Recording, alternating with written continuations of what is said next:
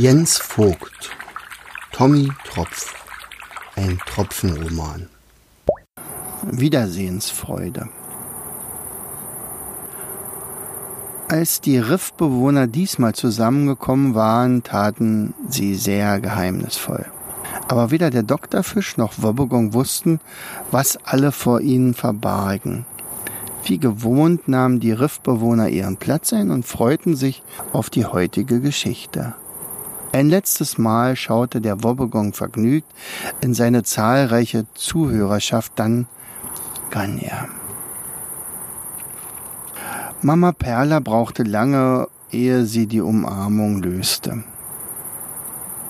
Ihr müsst mir alles erzählen. Wie konntet ihr mich finden? Ach, Mama, das ist eine wirklich lange, wirklich lange Geschichte und eine Überraschung haben wir auch noch, aber die gibt es erst später. Was habe ich doch für einen tapferen großen Sohn und mit einem Blick zu Tommy und was für einen prächtigen Vater. Und wir, wir haben auf unserer Suche nach dir viele Freunde gefunden, zum Beispiel diese Helden hier, und damit zeigte Tröpfchen auf die beiden Staubkörner, die Perla bisher noch gar nicht richtig wahrgenommen hatte.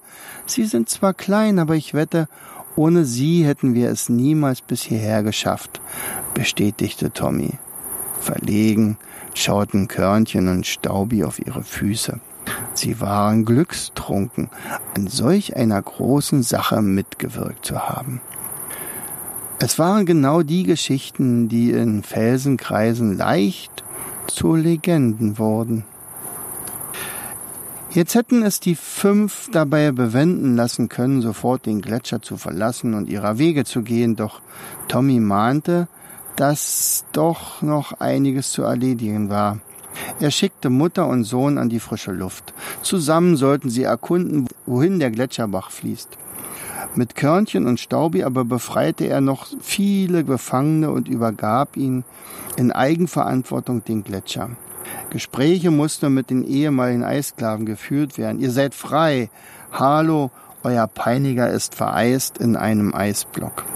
Doch einigen war dies nicht genug. Sie wollten noch so lange hier im Gletscher arbeiten, bis alle Gänge zum Gefängnis vereist sein würden und Halo das Licht der Sonne erst wieder bis zum Ende aller Tage erblicken würde. Dazu machten sie sich sofort an die Arbeit. Tröpfchen hatte inzwischen in Erfahrung gebracht, dass der Gletscherbach durchaus in einen großen Fluss mündete, der sie zum Meer bringen würde. Nun stand also ihrer Heimreise wirklich nichts mehr im Wege.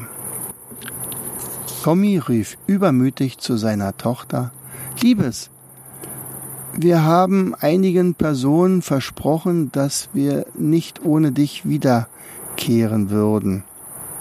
Dieses Versprechen können wir nun einlösen. Zum Meer zu gelangen war diesmal nicht schwer.